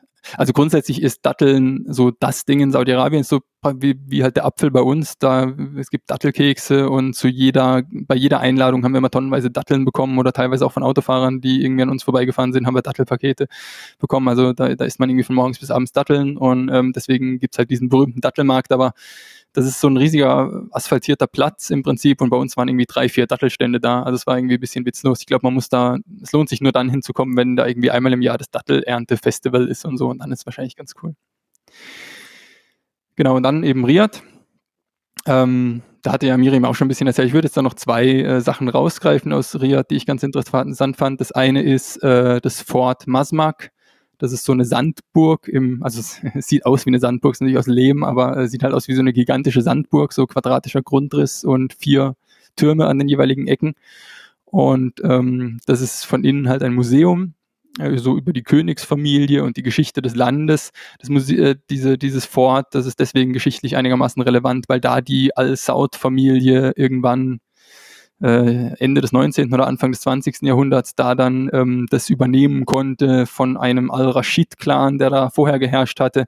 Die haben diese Sandburg dann überfallen, übernommen, irgendwie mit nur 36 Mann haben sie sich da irgendwie reingeschlichen und als sie dann dieses Fort praktisch eingenommen hatten, da haben sie dann im Prinzip ihre Herrschaft dann ähm, drauf gegründet und, und ganz Saudi-Arabien von dort ausgehend dann im Prinzip unterworfen. Und eben heutzutage ist da eben ein Museum drin. Und da gab es dann auch so einen Tourguide, der halt für die Touristen da äh, eben ein bisschen Sachen erzählt hat und so kostenlos. Und das war auch ganz interessant. Äh, also der hat dann halt auch, war ja ein Museum über ja, über die Königsfamilie, also auch so ein bisschen politisch und so. Er hat dann halt auch so Sachen erzählt wie, ja, Demokratie und so, das gibt's tatsächlich nicht in Saudi-Arabien, aber das ist ja auch lästig. Also ich meine, es ist doch total angenehm eigentlich, dass wir uns um diese ganze politische, um den Mist nicht kümmern müssen. Das macht, macht schön der König und wir haben hier unsere Ruhe. So, das war so ein bisschen der, der Tenor. Und dann das andere war halt auch irgendwie so, ja, Klimaschutz und so ist natürlich auch mega wichtig, ist ein Riesenthema in Saudi-Arabien. Saudi-Arabien ist da ganz vorne mit dabei. Also wir sind, wir sind praktisch das grünste Land auf der Welt, sieht man ja schon an der Flagge. Flagge ist grün. Das war so ein bisschen das, äh, äh, das Niveau der Argumentation, warum ja. Saudi-Arabien ein grünes Land ist. Und natürlich wurde vollkommen ignoriert, dass Saudi-Arabien, obwohl sie genug Sonne und Wind hätten, fast den gesamten Strombedarf durch Öl- und Gaskraftwerke decken. Ja. Ähm, also es war so ein bisschen so eine Propagandashow. Vielleicht haben wir mich dann auch an Nordkorea erinnert. Äh. Ja. ja. Und ein bisschen vielleicht im Gegensatz dazu war dann das Nationalmuseum. Das ist ein modernes Gebäude, also nicht in einem alten Fort, sondern in einem modernen Gebäude. Und es hatte dann zum Beispiel auch so einen naturhistorischen ähm, Teil. Und da muss man sagen, war die wissenschaftliche Darstellung schon in Ordnung. Also es war jetzt irgendwie nicht, wie ich auch ein bisschen gespannt war zu sehen, ist das jetzt irgendwie so wie diese, was weiß ich, diese evangelikalen äh, Dinosaurier-Museen in den USA, wo dann irgendwie gesagt wird, die Dinosaurier und die Menschen haben irgendwie gleichzeitig gelebt oder so. Sowas hätte ich mir jetzt da irgendwie auch vorstellen können. Aber da muss man sagen, nee, also das hat sich, soweit ich das beurteilen kann, eigentlich schon halbwegs an den wissenschaftlichen Erkenntnissen orientiert. Zwar stand dann dahinter vielleicht schon auch immer mal wieder so, ja, das hier alles war irgendwie Allahs großer Plan und Allah steht hinter alledem und so, aber ähm, naja, ich meine, das schaffen ja auch viele moderne Christen in Deutschland oder, oder moderate Christen, sage ich mal, das für sich in Einklang zu bringen. Das heißt, das ist, denke ich, äh, legitim, das so darzustellen. Jetzt habe ich eben noch zwei Themen auf der Liste. Das eine ist, ähm, ich habe ja vorher, wir haben schon ein bisschen darüber erzählt, wie, wie, wie gastfreundlich die Leute so sind. Ich würde vielleicht noch eine kurze Geschichte erzählen, und zwar über die Bauernfamilie, die uns südöstlich von Bureida, das war zwischen Bureida und Riyadh, ähm, eingeladen hat. Da äh, wurden wir auch von der Straße aus eingeladen. Das war so eine Familie, die so eine eine große, relativ große Farm betreibt, mitten in, in, Zentral äh, mitten in äh, Saudi-Arabien. Hätte ich jetzt auch nicht erwartet, dass das da überhaupt geht. Landwirtschaft, also dann wirklich mit, mit Feldern und, und Sachen anbauen oder jetzt irgendwie eine Viehzucht oder sowas? Tatsächlich beides, aber mhm. äh, die Felder sind dann so wie in Texas, ne, diese riesigen äh, runden Felder, mhm. die so mit so ja. äh, sich drehenden Bewässerungsanlagen ähm, mhm. bewässert werden und natürlich auch mit fossilem Grundwasser, das sie wohl 400 Meter aus der Tiefe ähm, hochpumpen und das, weil es fossil ist, auch keine Dauerlösung sein wird, aber noch ist anscheinend genug Wasser im Boden, um da eben Landwirtschaft zu betreiben. Und das, in dem Fall war das halt irgendwie ein Kornfeld. Ich weiß gar nicht, Weizen oder sowas. Sie hat natürlich auch eine, das darf natürlich auf keinem Bauernhof fehlen in Saudi-Arabien, auch eine große Dattelpalmplantage. Äh, aber auch ein bisschen Vieh, so mal ein paar Zuchtkamele. Also ich glaube, die, sie hatten irgendwie nur drei. Ich glaube, die haben sie jetzt nicht so landwirtschaftlich vermarktet, aber so praktisch so als, gibt ja auch immer mal wieder so Schönheitswettbewerbe oder sowas. Vielleicht machen sie sowas damit. Ein Pferd, aber, aber so Ziegen und so hatten sie dann auch und Hühner genau. Und das war ganz interessant. Wir waren dann da zwei Nächte, die haben uns eingeladen, zwei Nächte da bei sich äh, zu übernachten und dann hatten wir da noch einen Ruhetag und an dem Ruhetag dort haben sie uns dann halt da auch dann mit dem, äh, mit ihrem mit ihrem Geländewagen da dann über die Farm halt gefahren, alles gezeigt und was, was sie alles anbauen. War natürlich mega spannend. Und am Nachmittag äh, sind wir dann noch in so ein benachbartes Dünenfeld gefahren. Das waren so die ersten richtigen Sanddünen, die wir zu dem Zeitpunkt gesehen hatten in Saudi-Arabien. Ähm, da ist eben in der Nähe von Buraida so ein Dünenfeld, das ist so, weiß ich nicht, so vielleicht 30, 40 Kilometer breit und 200 Kilometer lang. Ähm, wo halt einfach Sanddünen rumliegen. Und da sind wir dann reingefahren in dieses Sanddünenfeld und da haben sie uns dann, da gibt's dann zwischen den Sanddünen, umgeben von Sanddünen, äh, teilweise so Oasen, wo Palmen wachsen und wo dann auch alte Lebendörfer noch rumstehen, die auch zerfallen sind mittlerweile und so. Die sind aber auch nicht hergerichtet, sondern die sind wirklich mhm. in Ruinen. Und halt komplett verlassen und komplett verlassen. Und so wie uns die das erzählt haben, haben da halt vor 100 Jahren noch ihre Vorfahren auch gewohnt. Mittlerweile zieht man ja. halt raus aus den Sanddünen und baut sich irgendwie normale Häuser außerhalb des Sandes, wo man gescheit, äh, wo man gescheit Land, Landwirtschaft betreiben kann. Aber vor 100 Jahren hat man dann halt wohl noch von dem Wasserbrunnen die haben dann auch Wasser für uns hochgepumpt und mhm. wir haben es getrunken. Nicht so geil geschmeckt. und von den Dattelplantagen anscheinend halt leben können. Ja. Das war, dann haben wir da Picknick gemacht in, in diesem Lebendorf mitten in den Sanddünen zusammen mit denen. Die haben dann da Tee ausgeschenkt und Dattelkekse und solche Sachen. Ja. Von dort aus nach Riyadh und dann weiter Richtung, äh, Richtung Oman und, und Vereinigte Arabische Emirate, oder? Genau, das war dann äh, der letzte große, die letzte große Etappe innerhalb von Saudi-Arabien durch die Rub al-Khali. Äh, das bedeutet übersetzt, glaube ich, tatsächlich Empty Quarter, leeres Viertel. Mhm. Ja, ich wollte gerade sagen, da, da sieht es dann wirklich nochmal deutlich leerer aus als im, im Rest des Landes, der eh schon relativ dünn besiedelt wirkt. Genau, da ist dann gar nichts mehr. Also das ist die größte Sandwüste der Erde. Die Sandwüste ist zweimal so groß wie Deutschland. Äh, bedeckt ein Viertel der arabischen Halbinsel, reicht teilweise auch so ein bisschen in die Emirate, in Oman und in Jemen hinein, aber der Hauptteil liegt in Saudi-Arabien. Und da ist es dann halt wirklich so, dass man wirklich endlosen Sand hat. Äh, endlose Sanddünen, häufig sonst, äh, ich weiß nicht, auch mal in der Mongolei und auch ähm, jetzt, was ich da bei Bureida erzählt habe, ist halt so, dass die, die Sanddünenlachen doch irgendwie begrenzt sind. Da hat man dann irgendwie Geröllwüste und in der Mitte hat man mal 20 auf 50 Kilometer Sand. Aber hier ist es halt zweimal so groß wie Deutschland und das macht halt schon irgendwie einen Unterschied und teilweise sind die Dünen dann auch richtig hoch, 100 Meter oder so. Äh, Höhenunterschied vom, vom Fuß zur Spitze. Das heißt, auch die Beduinen äh, meiden diese Wüste. Ist so ein bisschen, also so wird es überliefert, habe hab ich jedenfalls gelesen. Und im Prinzip ist da auch nichts. Das Einzige, was da ist, sind noch so ein paar Ölförderanlagen, wie ich vorhin schon wieder vorhin gefragt hast. Das ist teilweise dann eben auch dort von, von der Ölfirma Saudi Aramco aber sonst ist da halt irgendwie nichts. Und unsere Mission war dann eben von Riyadh bis zur ersten Stadt dann im Oman, die, das war dann Ibri im Oman äh, zu fahren. Von Riyadh bis zur Grenze sind es 1100 Kilometer und dann nochmal 150 Kilometer bis zur ersten Stadt im Oman. Und äh, 750 Kilometer von dieser Strecke waren dann tatsächlich so in dem, was man als Empty Quarter bezeichnet. Äh, es waren im Prinzip zwei Straßen. Äh, das eine war der Highway 10 von Riyadh, der von, von Riyadh bis zu den Emiraten führt. Das war dann so, also nachdem man mal 145 Kilometer so den Speckgürtel von Riyadh verlassen hat. Dort beginnt dann dieser Highway 10 und dann bis Kilometer 520 sind wir diesen Highway 10 gefahren. Und ich, Darum, ich ja. schaue es mir auch gerade auf der Karte an, der ist wirklich einfach eine exakt gerade Straße. Ne? genau, also 235 Kilometer ist da ein Stück lang, was schnurgerade durch die Wüste geht. Also waren wir drei Tage unterwegs und sind geradeaus, geradeaus, geradeaus gefahren, ja. Und der ist tatsächlich dann auch autobahnmäßig ausgebaut, also vierspurig. Und dann kurz bevor man auf dem Highway 10 in die Emirate einreisen würde, sind wir dann aber rechts auf den Highway 95 abgebogen, der dann eben von dort äh, an die Grenze zum Oman führt. Das ist eine relativ neue Straße, die wurde erst so vor anderthalb Jahren oder anderthalb Jahre bevor wir dort waren, äh, gebaut. Davor gab es nur so eine kleine Industriestraße zu den Ölfeldern, ähm, die glaube ich aber dann nicht öffentlich war und da haben sie jetzt hier mal eine öffentliche Straße draus gemacht. Es ist so ein bisschen bundesstraßenmäßig ausgebaut, wie ich es vorhin auch erzählt habe, mit Seitenstreifen, aber zweispurig. Und das war dann eben bis zur Grenze Kilometer 520 bis 1100 für uns, also 580 Kilometer auf dieser Straße. Und da kam so alle 20 Minuten mal ein Auto und man hat auf diesen 580 Kilometern eigentlich nur zwei ähm, verlässliche Orte, um Nahrung und Wasser aufzufüllen. Es gab zwei Tankstellen auf, der, auf dieser Straße und sonst nichts. Wobei nicht, ich meine, nicht, nichts ist ein hartes, ich würde sagen nichts, aber natürlich gibt es dann doch ab und zu mal, mal Schatten. Wenn man mhm. Glück hat, findet man innerhalb von einem Tag auch mal Schatten. Ähm, aber da habt ihr ja, dann auch immer einfach ja. am, am Straßenrand gecampt über Nacht? Ja, genau. Also wir sind dann teilweise zehn Meter halt einfach in den Sand gelaufen, haben dort unser Zelt aufgestellt. Ja. Genau.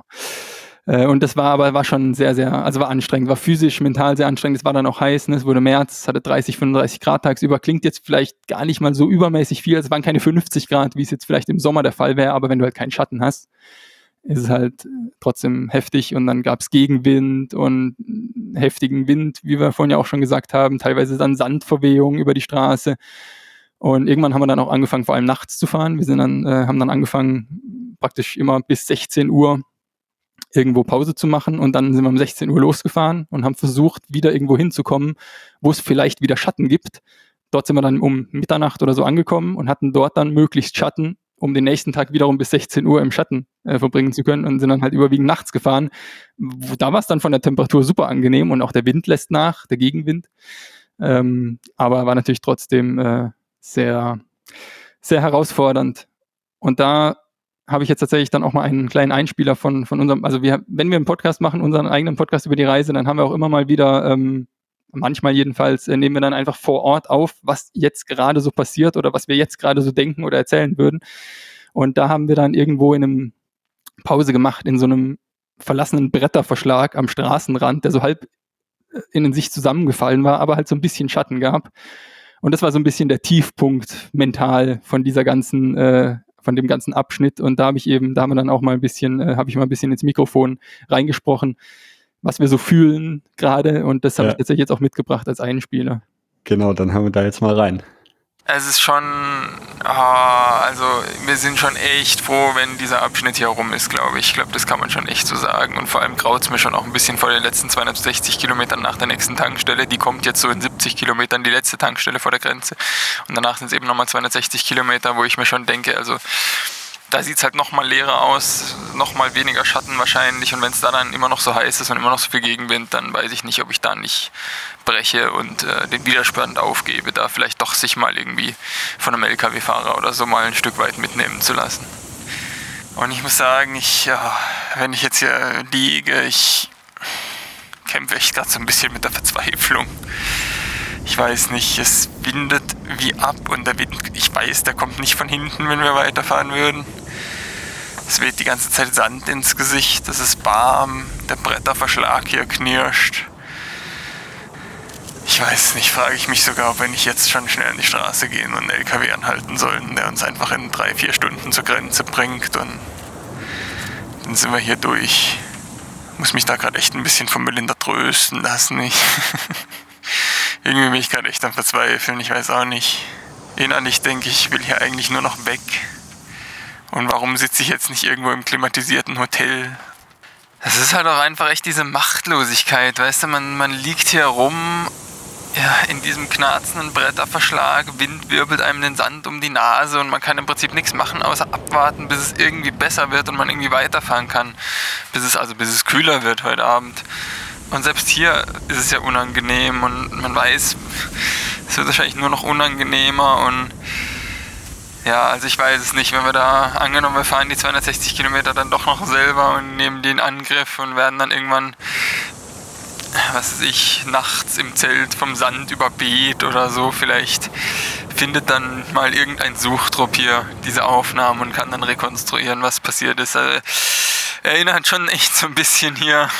Ich meine, natürlich weiß ich, dass es absolut übertrieben ist und uns den Leuten dort da sicherlich noch ganz anders und noch viel dramatischer und natürlich viel mehr noch auch lebensbedrohlicher ging. Aber trotzdem, so ein bisschen hatte ich, äh, denkt man hier schon öfter mal an, an Scott und, und sein Tagebuch, als er da versucht hat, den Südpol als erster zu erobern und dabei dann ums Leben gekommen ist man kann deine Verzweiflung gut, gut miterleben. es gibt, gibt einen guten Einblick in, in eure, eure Lage, da habe ich das Gefühl. Ja. Ja, war, es war schon, es wir haben auch so ja, wir haben auch lange gebraucht, letztlich am Ende, um uns dann wirklich davon ja. zu erholen, so mental. Also es hat dann echt gedauert bis in die Türkei eigentlich fast wieder, dass wir wieder so richtig Bock hatten auf Fahrradfahren. Aber, Aber ähm, man hat immer ja. die, dieses, was du da eben erwähnt hast, äh, dass man einen LKW anhalten kann, die einen mitnehmen, das ist schon, da kann man sich quasi drauf verlassen, dass man da irgendwie innerhalb von, von irgendwie ein paar Stunden jemanden findet, der einen mitnehmen würde. Ja, also ohne Fahrräder sowieso und wenn es lebensbedrohlich ist, könnte man die Fahrräder ja zurücklassen. Aber ähm, je nachdem sogar dann, wenn der Fahrräder, äh, also teilweise sind die LKWs irgendwie verplombt hinten, weil sie irgendwie dran sitzen oder so, dann können sie hinten halt die Ladeluke nicht aufmachen. Aber ich denke, selbst wenn man jetzt die Fahrräder mitnehmen wollte, müsste man wahrscheinlich gar nicht mal drei Tage warten, sondern vielleicht nur ein paar Stunden. Ja. Und also wir haben es dann letztlich geschafft, aber wir haben es auch nur geschafft, weil wir echt viel dann, also wir waren dann schon auch irgendwo angewiesen auf Hilfe. Also wir hatten zwar schon immer genug Wasser dabei, dass wir überlebt hätten, aber es war natürlich schon sehr angenehm und hilfreich, dass man auch immer mal wieder Wasser geschenkt bekommen hat von Leuten, die halt an uns vorbeigefahren sind, teilweise halt auch äh, gekühlte Cola oder so, weil die halt einen Kühlschrank im Auto haben. Ähm, einmal haben wir so zur Mittagspausenzeit in der Ferne im Sand äh, so riesige LKW gesehen und dachten, ja gut, das ist immerhin Schatten, also gehen wir da mal hin und setzen uns in den Schatten von dem LKW und machen dort dann vielleicht Mittagspause. Und da hat sich herausgestellt, dass das äh, die LKWs von Kataris waren, also von, von Leuten aus Katar, die gerade dabei waren, Kamele, hunderte von Kamelen, die da auch rumstanden, vom Oman nach Katar zu eskortieren. Und diese LKWs waren im Prinzip überdimensionierte Wohnmobile in denen die da gewohnt haben. Und die waren halt von innen genauso eingerichtet wie die ganzen Paläste, die wir sonst schon aus Saudi-Arabien kannten. Das war ein großer Raum mit Kronleuchter und mit Teppichboden und da wurden wir dann halt auch in deren Wohnmobil, sag ich mal, eingeladen, ja. durften dann mit denen zusammen Mittag essen und haben dann frische Kamelmilch serviert bekommen und Ich hatte im ersten Moment gedacht, dass es quasi ein Kameltransport ist, wo die Kamele in den LKWs, aber die, also die gehen quasi mit den Kamelen, aber damit sie halt irgendwie dann nicht zelten müssen oder so, haben sie ihre, ihre Wohnwagen-LKWs dabei. Genau, also äh, Kameltransporter sieht man teilweise auch in Saudi-Arabien, aber da passen dann halt nur so fünf, sechs äh, Kamele auf den LKW und die hatten halt hunderte dabei und deswegen äh, sind die halt jeden Tag 30 Kilometer oder so vorangekommen und haben die Kamele laufen lassen und äh, sind mit ihrem äh, LKW dann nebenher gefahren, genau. Ja, und das waren ja, weiß ich nicht, waren halt irgendwie fünf, sechs Kataris und dann nochmal irgendwie zwei, drei Inder als Angestellte, die dann Essen gekocht haben und die sich um die Kamele gekümmert haben und so. Und ja, ähm, auch absurd. Hätte ich auch vorher nicht für möglich gehalten, dass es sowas gibt. An einer anderen Stelle haben wir dann Hilfe bekommen bei Straßenarbeitern, äh, auch wieder Gastarbeiter aus Indien, Pakistan. Die haben da mitten in der Wüste an der Straße, aber 100, 200 Kilometer von dem nächsten irgendwas entfernt, praktisch äh, in, so, in so einer kleinen Containersiedlung von zwei, drei Containern gewohnt. Jeweils irgendwie drei, vier Leute in Stockbetten auf dem, auf ein, in einem Container zusammengepfercht. Und äh, deren Aufgabe ist es, die ba mit Baggern die Straße vom Sand freizuhalten im Prinzip. Und die sind dann da halt stationiert und für diesen Highway 95 zuständig. Und tagsüber sind die dann halt draußen und äh, räumen mit Baggern die Straße frei. Und abends äh, kommen sie dann oder nachmittags, wenn sie ihren Dienst beendet haben, kommen sie dann zurück nach Hause, schmeißen einen äh, Stromgenerator an. Da haben sie dann auch äh, eine Klimaanlage, wenn der läuft. Und äh, ab und zu kommt wahrscheinlich der Tanklaster vorbei und liefert wieder neues Wasser. Und da leben die dann in der, in der Hitze auf zweimal zwei Quadratmetern, die halt irgendwie die Hälfte des Tages klimatisiert sind. Und da waren wir dann halt auch ein, fast, also halt auch von, von vormittags bis 16 Uhr, bis es wieder warm, äh, kühl genug war, für, für, uns weiterzufahren, haben die uns da halt dann auch aufgenommen und wir durften da dann ja, uns auch halt im Schatten und wir durften wieder Wasser auffüllen und so. Also das war natürlich auch ganz wesentlich, dass wir da die Hilfe von diesen Leuten hatten. Ja. Oder gab es irgendwann einen Punkt, wo, weiß ich, war es die Grenze oder war es dann ähm, Ibri im, im Oman, wo, wo du dann irgendwann so nach dieser, nach diesem Verzweiflungstief zumindest so das Gefühl hattest, so, okay, wir haben es geschafft. Ähm, ja, also vor allem was die Grenze, vielleicht sogar noch einen Tag vorher, weil, als ich dann abzeichnete, dass wir bis zur Grenze kommen, also äh, es gab dann eben 260 Kilometer vor der Grenze gab es noch mal eine letzte Tankstelle, eine große mit, das war so fast schon ein Rasthof für die ganzen Lkw-Fahrer auch, mit kleinem Supermarkt, mit klimatisiertem Restaurant, äh, wo wir dann die meiste Zeit verbracht haben, äh, während wir dort waren. Die hatten dann auch so eine so Toiletten, wo die äh, Spülkästen so hoch hingen in Kopfhöhe und da konnte man dann den Schlauch abschrauben und äh, damit duschen. Das war natürlich auch super. war zwar nicht warmes Wasser, aber das kam halt auch von einem Tank, der immer mit Tanklassern aufgefüllt wird vom Dach. Das war äh, warm genug. Und ähm, das war dann nochmal so ein bisschen eine Oase und dann war halt nochmal 260 Kilometer, wo dann halt ja, fast gar nichts mehr war. Da gab es dann einmal noch ein Gebäude, wo wir Schatten finden konnten. Da sind wir dann am sind wir 16 Uhr von der Tankstelle losgefahren. Dann sind wir waren irgendwie 70 Kilometer zu diesem Schattengebäude gefahren. Das heißt, danach sind es noch 190 Kilometer. Und da war aber dann gar nichts mehr. Und da, wir waren dann also an dem Schattengebäude, wieder bis 16 Uhr gewartet, wieder nachts losgefahren. Dann sind wir nochmal 50 Kilometer oder so gefahren in dieser Nacht. Und das heißt, dann waren es noch 140 Kilometer. Und da haben wir dann aber nicht im Schatten zelten können, weil da gab es keinen Schatten mehr. Und deswegen war klar, wir können nicht am nächsten Tag irgendwie warten bis, bis 16 Uhr oder wenn dann halt, hätten wir halt keinen Schatten gehabt. Und da hatten wir dann einfach das Glück, dass das Wetter mitgespielt hat. Da wurde es dann nämlich plötzlich bewölkt und wir hatten Rückenwind. Und die Bewölkung hat halt dafür, dafür gesorgt, dass man da dann auch tagsüber einigermaßen fahren konnte, weil es nicht zu heiß war. Und der Rückenwind hat dafür gesorgt, dass wir dann an diesem einen Tag die letzten 140 Kilometer bis zur Grenze an einem Tag dann durchgefahren sind. Also wir sind halt auch morgens um acht losgefahren, abends um elf oder so dann an der Grenze angekommen. Aber da hatten wir es dann äh, geschafft und das war natürlich großes Glück, äh, dass das mit dem Wetter so gut hingehauen hat. Und an der Grenze haben wir dann äh, die, weiß nicht, Soldaten, Grenzpolizisten gefragt, ob wir dann hier irgendwo zelten können. Und dann haben sie erst gesagt, ja klar, könnt ihr neben der Moschee, natürlich gibt es auch eine Moschee an der Grenze, die Grenzbeamten müssen ja irgendwo beten, wenn Gebetszeit ist. Äh, haben wir dann neben der Moschee angefangen, unser Zelt aufzubauen. Aber dann kam noch mal jemand und hat uns dann von dort mitgenommen in ihren Aufenthaltsraum von den Grenzpolizisten. Da haben wir dann mit denen Abend gegessen und dann hatten die irgendwie so noch so ein Nebengebäude, wo groß irgendwie Ministry of Hajj and Umrah, also für die Pilger, drauf stand und das war so eine Art Hostel oder so und da durften wir dann kostenlos auch sogar dann in Betten schlafen. Und dann sind wir am nächsten Morgen dann tatsächlich über die Grenze rübergefahren und kannten dann praktisch die Grenzbeamten dann fast schon per Du mit denen und die haben uns dann noch irgendwie Saft geschenkt und so, nachdem sie unseren Pass gestempelt haben. Das war ein sehr, sehr schöner Abschied, hatte ja, äh, ja. aus Saudi-Arabien. Gerade für Grenzbeamte, die ja oftmals so ein bisschen als mürrisch gelten, war das ein, ein sehr großer Kontrast zu dem, wie man sich Grenzpolizisten sonst so ja. vorstellt. Ja. Ja, ja gut, ich meine, da seid ihr wahrscheinlich dann, da spielt es dann doch wieder euch zugute, dass, dass ihr irgendwie außergewöhnlich, ne, so, so ja. viele Westler auf ihren Fahrrädern kommen wahrscheinlich an dem Grenzpunkt nicht vorbei. Sicherlich, ja, definitiv, ja. ja. Gut, ja. dann haben wir so, so im Groben und Ganzen eure Durchquerung von Saudi-Arabien, glaube ich, durchbesprochen. Äh, magst genau. du noch mal so ein bisschen von, von deinem Blog und deinem Podcast erzählen, ähm, wo man den findet und was, was es da zu hören gibt? Weil ich, ich glaube, Leute, die, die sich jetzt für die, diese Episode gehört haben und, und noch Lust auf mehr von deiner Reise haben, ist das ein guter äh, Ort, sich, äh, ja, sich zu informieren. Ja, gerne. Also wir haben äh, die Website zweiradlaturen.de ähm, Schicke ich dir auch für die Show Notes, denke ich mal. Ähm, und wir machen eben einen Podcast über unsere Reise. Äh, wir haben jetzt in dem, also wir machen immer so ja, im Schnitt so alle ein bis zwei bis drei Wochen mal eine Episode, also unregelmäßige Abstände. Über Saudi-Arabien gibt es tatsächlich vier Episoden und jede davon ist wahrscheinlich mindestens so lang wie die hier jetzt. Das heißt, werden auch jetzt insbesondere sich über äh, Saudi-Arabien, wer, wer, sich dafür noch interessiert, kann da nochmal mehr Details anhören. Wie gesagt, zum Beispiel Polizeiescort ist nochmal so ein eigenes Thema, was ich jetzt hier ein bisschen ausgeklammert habe. Ähm, auch wir machen auch noch ein bisschen mehr so zur Geschichte ähm, von Saudi-Arabien, auch von Medina und Mekka. Warum äh, habe ich jetzt ja auch sehr, sehr kurz zusammengefasst, warum Medina so bedeutend ist. Wir wurden noch ein paar öfter mal eingeladen von Locals, als ich es jetzt hier erzählt habe. Und im Detail waren diese Einladungen dann doch sehr, sehr unterschiedlich. Und in unserem Podcast erzählen wir halt äh, da eigentlich schon so ziemlich jede Einladung äh, im Detail nach, was passiert ist. Und ähm, die letzte Episode über Saudi-Arabien von den vier, das ist Episode 26 in unserer Podcast-Nummerierung.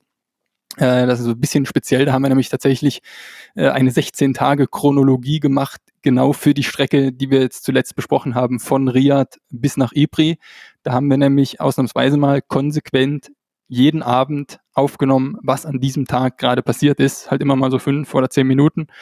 Äh, und das dann aneinander geschnitten und das ergibt dann diese Episode. Sonst ist es halt so ein bisschen unregelmäßiger, ne? Sonst machen wir teilweise erzählen wir auch einmal am Stück dann, was in den letzten zwei Wochen passiert ist, aber da haben wir wirklich so eine Chronologie gemacht, jeden Tag aufgenommen, was ist heute passiert.